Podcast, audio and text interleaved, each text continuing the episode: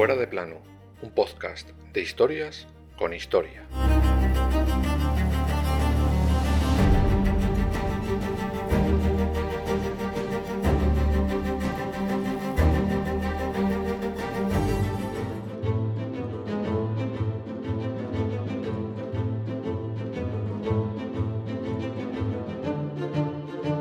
El 26 de mayo de 1897 se publica quizás la mejor novela de fantasía gótica de la historia de la literatura.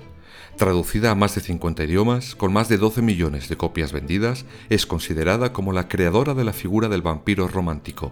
Hace 125 años se publica Drácula, del escritor Bram Stoker. Para muchos es el nacimiento del monstruo como le conocemos hoy.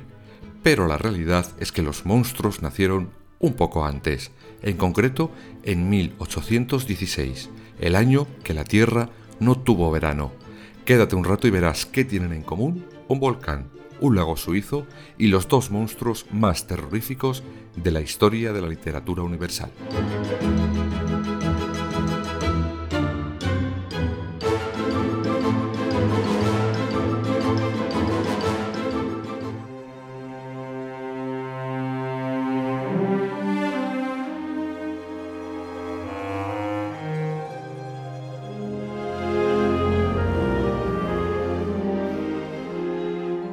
Nuestra historia fuera de plano de hoy comienza en abril de 1815. En ese momento un volcán en Indonesia llamado Tambora entra en erupción. Con una magnitud de 7 en la escala en la que se miden esas cosas, la erupción de este volcán causó en primer lugar la muerte de 60.000 personas y después efectos devastadores en el clima de toda Europa. Para que lo entendáis mejor, un par de ejemplos. En mayo de ese año, las puestas de sol en Inglaterra tenían unos colores excesivamente llamativos. Un par de meses después, por las noches parecía que el cielo estaba ardiendo. Ya en 1816, año de nuestra historia de hoy, el clima en Europa había cambiado por completo. Las temperaturas eran 3 o 4 grados más bajas de lo normal, las cosechas fracasaban y la gente empezaba a pasar hambre. Llegó el verano y la historia denomina ese año como el año sin verano, porque el cielo no era capaz de dejar pasar casi ni un rayo de sol y las temperaturas eran exageradamente frías para la época. Con todo y con eso, nuestros protagonistas de hoy decidieron disfrutar de la época estival, aunque fuera de otra manera. Eran cinco jóvenes que por diferentes razones acabaron en el mismo sitio al mismo tiempo. Uno era Percy Shelley, otra Claire Clermont, el tercero John Polidori, el cuarto Lord Byron y la quinta Mary Godwin, quien más tarde sería Mary Shelley. Gracias a dos de ellos, hoy tenemos a los dos monstruos más conocidos de la literatura, y todo nació de un pequeño concurso, una noche de no verano.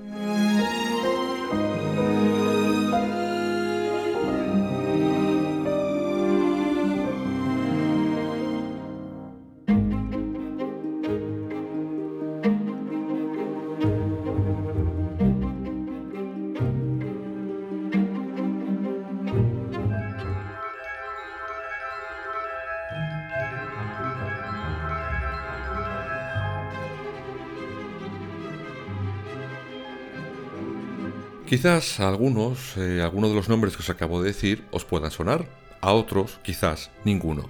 Sea como fuere, no os preocupéis que hoy os les voy a presentar a todos porque todos tienen su importancia en nuestra historia de hoy. Comenzamos por los dos amigos que viajan juntos, John Polidori y Lord Byron, Quizás este último sea, a priori, el más conocido de los cinco. Uno de los mayores exponentes del romanticismo británico fue un poeta que consiguió la fama a partes iguales por su talento, atractivo físico y sus excesos y escándalos. No le vamos a hacer la biografía a Byron porque no toca, pero uno de esos escándalos fue lo que le llevó a ese lago en la Ribera Suiza. Iba huyendo de uno de sus últimos escándalos amorosos y decidió recorrer parte de las costas europeas junto a su amigo, médico y algunos dicen que algo más, John William Polidori, un hombre con una vida con bastantes turbulencias mentales, todo se ha dicho de paso. Ambos se encontraban en Villa Diodati, una mansión fantástica que en esa época era visitada asiduamente por multitud de escritores y artistas para descansar, meditar o para lo que cada uno considerara oportuno. En esa villa no acabaron solos, porque por su parte llegaron nuestros otros tres protagonistas, las hermanastras Claire y Mary y el amante de esta última y otro de los nombres conocidos en aquellos años de esa reunión, Percy Shelley. Percy era escritor, ensayista y poeta, pero sobre todo era mm, pelín mujeriego. Casado, era, como os he dicho, amante por aquel entonces de Mary Godwin, y dicen las malas lenguas que en ocasiones diferentes también lo fue de la hermanastra de esta, de Claire Clermont. Lo que sí es seguro es que Claire era la amante de Lord Byron. Por eso ellos tres estaban allí, en Suiza, aquel no verano. Les convenció para seguir a su amante hasta allí para poder estar con él aunque hay una cosa que se desconoce a día de hoy, y es si sabía en ese instante que estaba embarazada de Lord Byron. Lo que sí está claro es que una vez en Suiza no lo pudieron disimular, aunque la verdad, la noticia de la paternidad al romántico poeta no le debió de hacer mucha gracia, ya que al principio solo accedía a ver a Claire si estaban presentes los demás. Meredith Godwin era joven, hija de dos filósofos de la época. Su madre fue la autora de una de las primeras obras de la literatura y filosofía feministas. En ella, su madre rebate la postura machista del siglo XVIII de que las mujeres no debían tener acceso a la educación. Así que Mary tenía buenos mimbres para hacer, pensar y decidir lo que quería y cómo lo quería. Presentados nuestros protagonistas, vamos a ver quién creó, a qué monstruo y por qué. Por cierto, spoiler, quizás no los crearon quienes en este preciso momento estáis pensando.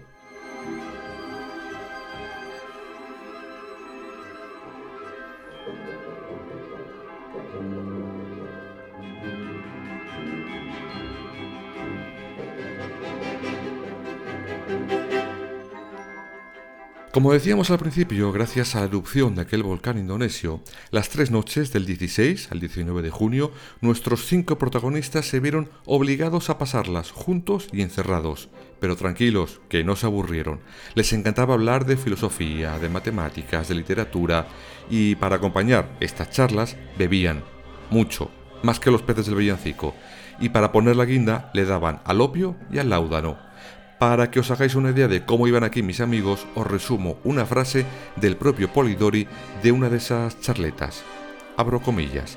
Después del té, a las 12 en punto, empezamos en serio a hablar de fantasmas. Lord Byron recitó unos versos sobre el pecho de la bruja. Cuando se hizo el silencio, Sally, gritando de repente, se llevó las manos a la cabeza y salió corriendo de la sala con una vela. Le echamos agua en la cara y luego le dimos éter. Así que, como imaginaréis, aquello era de todo menos una fiesta aburrida. Todo eso, sumado a la atmósfera oscura que le rodeaba tanto de día como de noche, llevó a Lord Byron a proponer un juego, un concurso de historias de terror.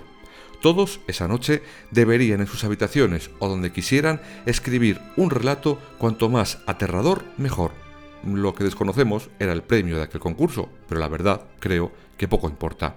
Pues dicho y hecho, los cinco se pusieron manos a la obra, aunque solo uno triunfó, aunque, como veremos un poco más tarde, se puede hablar de que la cosa quedó en empate, pero vaya empate.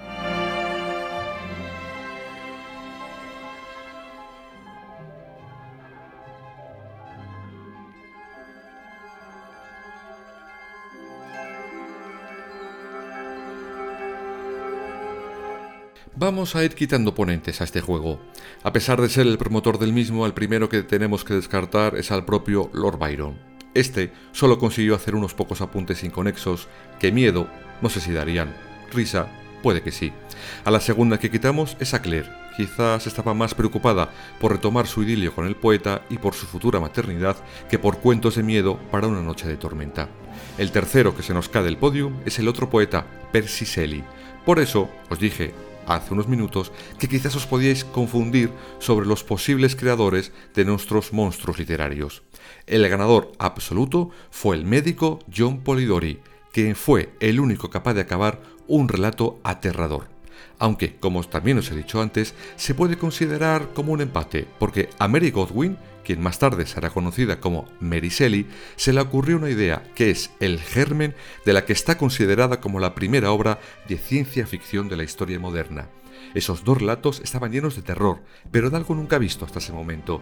Sin saberlo, en ese momento acababan de nacer, por un lado, el vampiro romántico y por el otro lado, el monstruo de Frankenstein.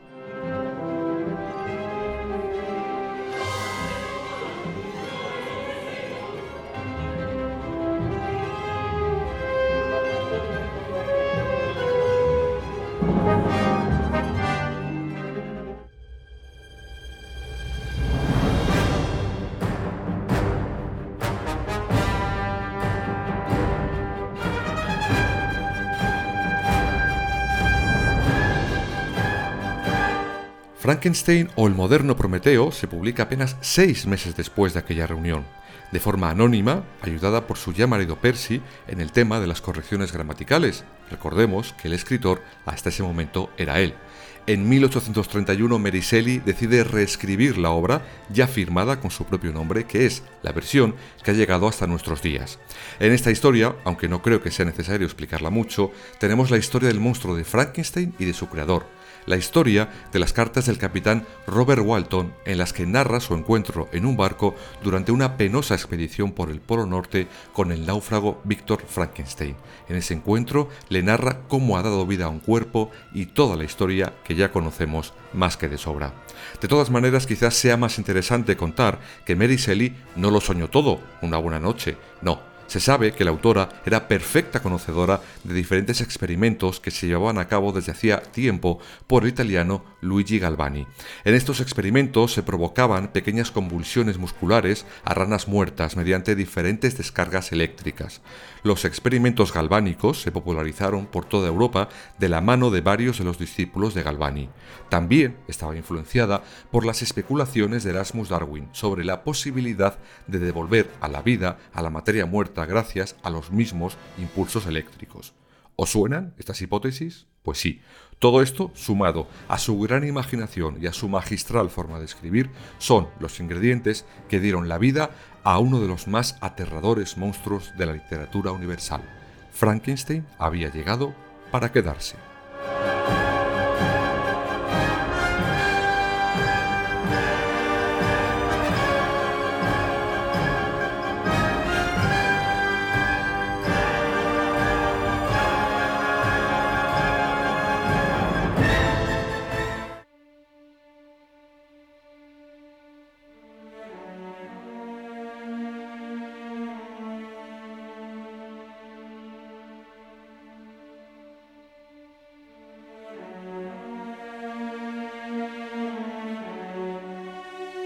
Pero, ¿qué escribió nuestro médico Polidori?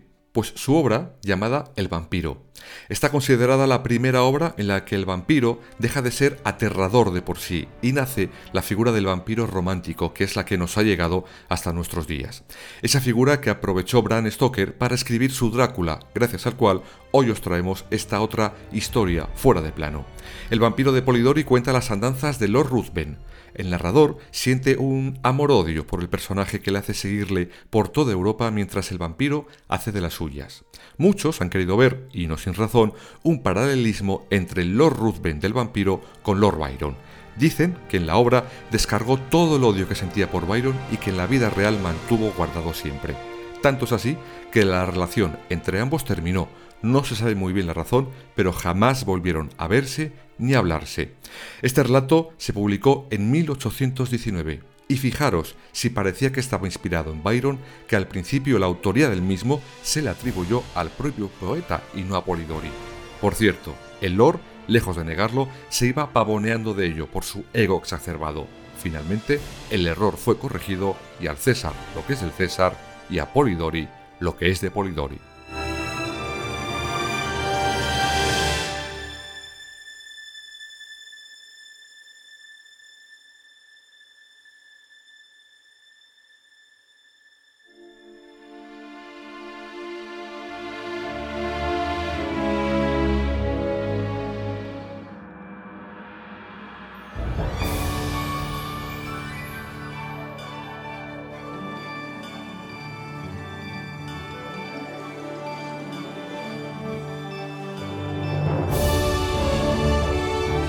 Lo cierto es que en el caso de Mary Shelley, la vida que tuvo la llevó a tener una enfermiza obsesión con el binomio vida y muerte. Sus dos hijos fallecen por infecciones contraídas en un viaje por Italia. Su marido, Percy, muere ahogado seis años después de este no verano en un naufragio. Todo esto hizo que Mary se encerrara en sus libros y en cuidar a su único hijo vivo.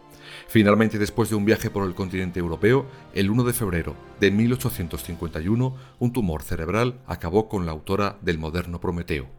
Cuando revisaron sus pertenencias, envuelto en seda, encontraron el corazón de su difunto esposo, quizás esperando que algún día algún Víctor Frankenstein le devolviera la vida de la manera que fuera.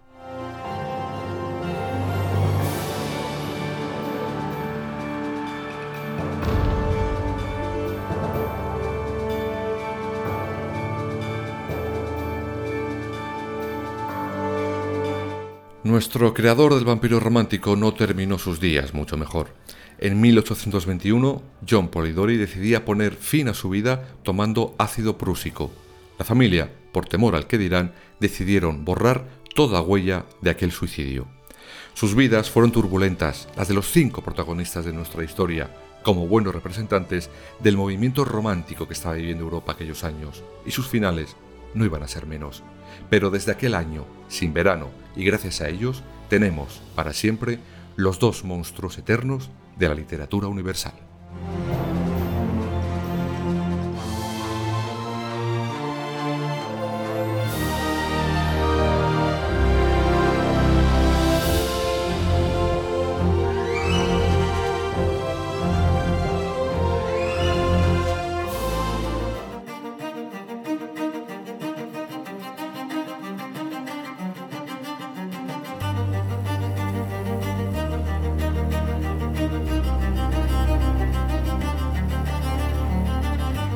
Fuera de plano.